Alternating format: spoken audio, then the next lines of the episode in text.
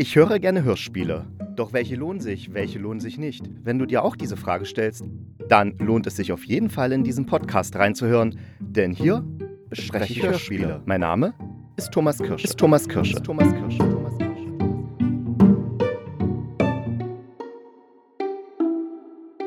Die letzten Töne sind verklungen und damit herzlich willkommen hier bei einer neuen Episode des Hörspielkritikers. Ich hatte in der letzten versprochen, mich heute mit der Schaum der Tage von Boris Vian, man hört schon, ich habe mich erkundigt, wie dieser Name richtig ausgesprochen wird. Nicht Vian, sondern Vian. Ja, ist ein Franzose. Hätte ich mir eigentlich auch denken können, als ich es beim letzten Mal gesagt habe. Egal. Jedenfalls werde ich dieses Hörspiel heute nicht besprechen, wie man ja am Titel dieser Episode sieht, sondern es geht um Gaslicht. Also in Zeiten von steigenden Energiepreisen ist es ja wichtig, mal über Gas zu reden und auch über Gaslicht. Nein, darum geht es nicht. Es geht um das Hörspiel Gaslicht, was Bastian Pastewka letzte Woche in seinem Podcast Kein Mucks präsentiert hat. Das ist ein Podcast, in dem Bastian Pastewka jede Woche ein altes Hörspiel, also ein Hörspiel aus den 50er, 60er Jahren aus den Radioarchiven der deutschen Rundfunkanstalten, also des öffentlich-rechtlichen Rundfunks präsentiert. Und da gibt es schon einige echte Schmankerl zu hören und es ist auch schön, wie Bastian Pastewka immer noch davor und danach die Sprecher nochmal vorstellt, nochmal was zu diesen sagt, wo man sie schon mal gehört hat oder allgemein über das Hörspiel, was man gehört hat.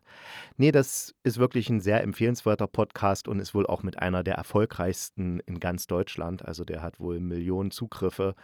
Der läuft richtig gut. Letzte Woche kam jedenfalls Gaslicht und ich habe mir das angehört und war ganz schön baff. Weil damit habe ich nicht gerechnet. Normalerweise laufen bei kein Mucks immer solche Krimi-Schmonzetten. Ja, Schmonzetten ist das falsche Wort, aber eher so Krimis, Thriller, relativ klar strukturiert und gestrickt, so dass man gut folgen kann. Und jetzt muss man sich auch nicht total die Mühe geben, die einzelnen Figuren psychologisch zu verstehen. Das ergibt sich fast immer von selbst. Die einen sind eben gut und die anderen böse. Großartige psychologische Differenzierungen gibt es da nicht. Bei Gaslicht sieht es ganz anders aus. Wer ein wenig Englisch kann, der wird verstehen, dass Gaslicht Gaslight heißt. Und der denkt vielleicht dann auch gleich an Gaslighting, was ja so eine Sache aus der Psychologie ist. Und wenn man noch ein bisschen im Gehirn kramt, dann stellt man fest, ja, Gaslighting, das war doch so eine Form der psychischen Gewalt. Und die wird oft in Paarbeziehungen ausgeführt, also nicht oft, die tritt, wenn sie auftritt, meist in Paarbeziehungen auf, kann aber auch unter Arbeitskollegen und sogar in der Eltern-Kind-Beziehung auftreten. Beim Gaslighting versucht der Täter beim Opfer oder die Täterin, jedenfalls beim Opfer, das Gefühl, heraufzubeschwören oder das so zu manipulieren, das Opfer, dass es tatsächlich denkt, es verliert den Verstand, ne? dass es verrückt wäre. Und warum macht der Täter das oder die Täterin? Ganz logisch, sie will Macht über das Opfer haben. Sie will bestimmen, was es denkt, wie es denkt und wie es handelt und so weiter. Täter sind meist selbst Opfer von solchen Gaslighting-Sachen geworden, also haben sie es vielleicht schon in der Kindheit einfach nur in einem permanent manipulativen Umfeld aufgewachsen oder haben eine psychische Krankheit. Auf jeden Fall wird fast immer ein geringes Selbstwertgefühl damit kompensiert. Also das Selbstwertgefühl ist so klein, dass es nur dadurch aufgewertet und erhöht werden kann, dass man jemand anders noch kleiner hält und richtig fertig macht. Opfer von Gaslighting können tatsächlich alle Menschen werden, selbst sehr, sehr kluge Menschen, beziehungsweise die sind wahrscheinlich noch besonders anfällig, weil ich persönlich denke, ein richtig dummer Mensch zeichnet sich ja dadurch aus, dass er sein Handeln und sein Tun nie in Frage stellt. Seine Weltsicht ist die richtige und alles, was er tut, ist perfekt und richtig. Das zeichnet ja einen dummen, dummen Menschen aus, dass er sozusagen sich selbst nie in Frage stellt. Aber genau darauf zieht Gaslighting ab, dass das Opfer sich in Frage stellt, dass es hinterfragt, ja, habe ich es vielleicht doch gesagt oder habe ich, hab ich mich da irgendwie denn doch geirrt und so. Das würde ein dummer Mensch einfach nicht machen. Deswegen denke ich, bei einem dummen Menschen, bei einem wirklich dummen Menschen funktioniert Gaslighting nicht, aber bei allen anderen Menschen funktioniert es wunderbar. Und wie funktioniert es eigentlich? Das sind zum Beispiel Lügen werden benutzt. Also der Täter sagt dann sowas wie, ich, das habe ich nie gesagt, was erzählst du da? Oder darüber haben wir nie gesprochen. Ne? Also, dass das Opfer denkt, aber wir haben doch gestern darüber gesprochen, dass wir ins Kino gehen wollen. Und dann sagt der andere, nee, darüber haben wir nie gesprochen. Die Umgebung wird manipuliert. Der Täter versteckt zum Beispiel den Schlüssel des Opfers und sagt dann, ja, wo hast du denn wieder hingetan, den Schlüssel? Wo ist er denn? Wie, du weißt nicht, wo er ist? Du musst den doch irgendwo hingetan haben, ne? Sodass das Opfer an sich selbst zweifelt. Und dann, wenn das Opfer richtig fertig ist, dann beginnt der Täter sich ihm zuzuwenden und sagt, ja, ist ja gut, leg dich mal hin, dann geht's, dir geht's ja nicht so gut, vielleicht wird es dann besser und oder was ist nur mit dir los? Hast du irgendwelche Probleme? Dann sprich doch mit mir darüber. Also es kommt dann wieder so eine Zuwendung, sodass das Opfer dann sich doch wieder dem Täter verbunden fühlt und denkt, ach ja, der kümmert sich ja so gut um mich und ach, alles schön. Auch werden die Gefühle des Opfers vom Täter bezweifelt. Also der, der Täter sagt dann oder die Täterin sagt dann einfach, nee, das bildest du dir ein oder du bist einfach zu sensibel, sodass das Opfer dann an sich selbst einfach zweifelt. Darum geht es. Es muss einfach nur permanenter Selbstzweifel gesät werden, damit es dann einfach absolut gefügig wird. Und der Begriff Gaslighting basiert tatsächlich auf einem Theaterstück mit Namen Gaslight, was Patrick Hamilton im Jahre 1938 geschrieben hat 1944 gab es dann auch gleich einen Film mit Ingrid Bergmann und Charles Bouillet in den Hauptrollen. Der hieß hier in Deutschland oder heißt hier in Deutschland Das Haus der Lady Arquist. Ingrid Bergmann hat dann gleich dafür einen Oscar bekommen und es hat und, und, in diesem Film, also der auf dem Theaterstück basiert, geht es eben um ein Haus, in dem Gaslicht brennt, weil das spielt 1880 und dieses Gaslicht flackert. Ja, also wenn kann man sich ja vorstellen. Also die Lampen brennen mit Gas und wenn jetzt irgendwo anders in einem anderen Raum auch eine Lampe angemacht wird, dann sinkt der Druck in den Leitungen und deswegen flackert dann das Gaslicht. Und das ist sozusagen dann in diesem Film der Hinweis darauf, dass noch jemand anderes im Haus ist. Dieser Film war dann so erfolgreich, dass man dann auch gleich noch ein Live-Hörspiel mit Ingrid Bergmann und Charles Boyer gemacht hat. Und daraus entstand dann das Hörspiel Gaslicht, was ich jetzt letzte Woche bei Bastian Pastewka in Kein Mucks gehört habe. Bastian Pastewka erzählt dann noch viel mehr zum Hörspiel und es gab von verschiedenen Radioanstalten verschiedene Versionen und so weiter und so weiter. Das ist alles sehr interessant anzuhören, aber darum geht es ja jetzt bei mir hier nicht. Ich habe jetzt die Version von 1967 vom Sender Freies Berlin gehört. Leider habe ich vergessen, wie die Hauptdarstellerin und der Hauptdarsteller, also die Sprecher und Sprecherinnen hießen. Äh, es sind sehr bekannte Stimmen. Also wenn man sie hört, dann erkennt man sie sofort wieder. Wenn man mal einen alten Film gesehen hat, der synchronisiert wurde, dann kann man beide sofort wiedererkennen. Bastian Pastewka erzählt dann noch genau, wer die sind.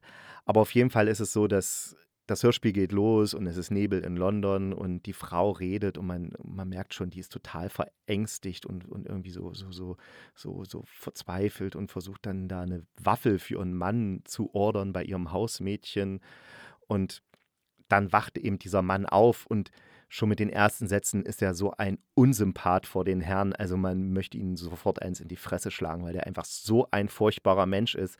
Und das muss man erstmal schaffen, mit ein paar Sätzen so ein Gefühl bei dem Zuhörer oder der Zuhörerin äh, zu erzeugen, dass man sofort sagt, oh nee, das ist so ganz fieser Typ. Während die Frau, die ist dann so wahnsinnig devot und, und, und, und vorsichtig und so. Und man denkt, oh, wach doch auf, hör doch endlich auf, so so ein Weichei zu sein. Aber die ist natürlich in dieser, in dieser Gaslighting-Situation. Ne? Die wurde seit ihrer Hochzeit manipuliert und niedergemacht und, und ihre Mutter war auch in der Psychiatrie. Das heißt, sie denkt, sie hat es vielleicht geerbt, dass sie wirklich jetzt sich nicht erinnern kann, wo sie die Kaffeetasse hingestellt hat oder dass sie sich, dass sie das, das und das gesagt hat oder ein Bild abgehangen, was dann gar nicht stimmt. Also die ist wirklich fertig und das tut einen so leid. Aber auf der anderen Seite will man sie auch einfach nur schütteln und sagen, lass doch diesen Typen in Ruhe und geh von dem weg. Aber wenn man erstmal in so einer abhängigen, in so einer toxischen Beziehung ist, dann geht das einfach nicht mehr. Und dann kommt das einen von außen natürlich total simpel und einfach vor und denkt, was, was soll denn das? Schieß den ab und geh weg. Aber wenn man drinnen in so einer Situation ist, dann, dann kommt man da nicht raus. Und das bringt das einfach ziemlich gut rüber, dieses Hörspiel. Es taucht dann noch eine weitere Figur auf, ein Kommissar, der, der kommt dann ins Haus, als der Mann der Frau, also dieser Arschlochmann, das Haus verlässt. Da taucht dann der Kommissar auf und der erklärt dann der Frau, was da eigentlich vor sich geht in dem Haus und mit ihrem Mann. was er da erzählt und ausführt, ist für den geschulten Thriller-Hörer und die geschulte Thriller-Hörerin natürlich jetzt nicht sehr überraschend. Ich konnte mir das alles schon denken, was jetzt kommt, bis auf so ein paar Kleinigkeiten. Aber man muss ja natürlich auch die Zeit sehen, in der das entstanden ist. Ne? Und damals war das wahrscheinlich schon was echt Revolutionäres, diese Art der menschlichen, äh, der Manipulation und das dann auch in einem Hörspiel beziehungsweise ursprünglich ja in einem Theaterstück zu thematisieren. Und es hat, glaube ich, auch bei ganz vielen Menschen damals dazu geführt, dass sie sich erstmal damit beschäftigen und ihnen klar wird, okay, meine Partnerin oder Partner, der, der ist jetzt vielleicht gar nicht so besorgt, wie er immer tut. Oder ich bin nicht so verrückt, wie ich denke, sondern tatsächlich werde ich von meiner Umgebung oder von meinem Partner oder Partnerin einfach extrem fies manipuliert. Und allein unter dem Aspekt, sich mit dieses psychologische Phänomen, was da stattfindet, äh, zu präsentieren, ist es, glaube ich, ein extrem wahnsinniges, äh, ein extrem wichtiges Hörspiel in dem Fall. Und wer sich so ein bisschen für Gaslighting interessiert, der sollte sich das unbedingt anhören, weil es wird vielleicht ein bisschen holzschnittartig, aber doch sehr plastisch präsentiert. Und ich kann mir jetzt sofort, wenn jemand dieses Wort erwähnt, genau vorstellen, um was es geht und wie sich das anfühlen muss. Das konnte ich vorher nicht. Da habe ich zwar von dem Begriff schon was gehört und was er bedeuten soll, aber so wirklich eine Vorstellung, wie ich sie jetzt habe durch das Hörspiel, die hatte ich vorher nicht. Und das hat das Hörspiel tatsächlich geschafft. Und alle, die klugscheißen wollen, wissen jetzt endlich auch, woher der Begriff Gaslighting stammt. Also nicht von einem Psychiater, von einer Psychiaterin geprägt, sondern tatsächlich basierend auf einem Theaterstück, was eben Gaslicht oder Gaslight heißt. Das Hörspiel Gaslicht kann man in der Podcast-Reihe Kein Mucks in der ARD Audiothek hören und das Schöne ist, dass tatsächlich von diesem Podcast alle Folgen in der ARD Audiothek hörbar sind. Das heißt, man kann mit der ersten Folge der ersten Staffel anfangen und sich dann bis zur aktuellen Folge durchhören. Da hat man dann schon viel zu tun und wird sicher auch noch das ein oder andere alte Hörspielschätzchen entdecken. Und beim nächsten Mal geht es dann hier wirklich um das Hörspiel Der Schaum der Tage, basierend auf dem gleichnamigen Roman von Boris Vian.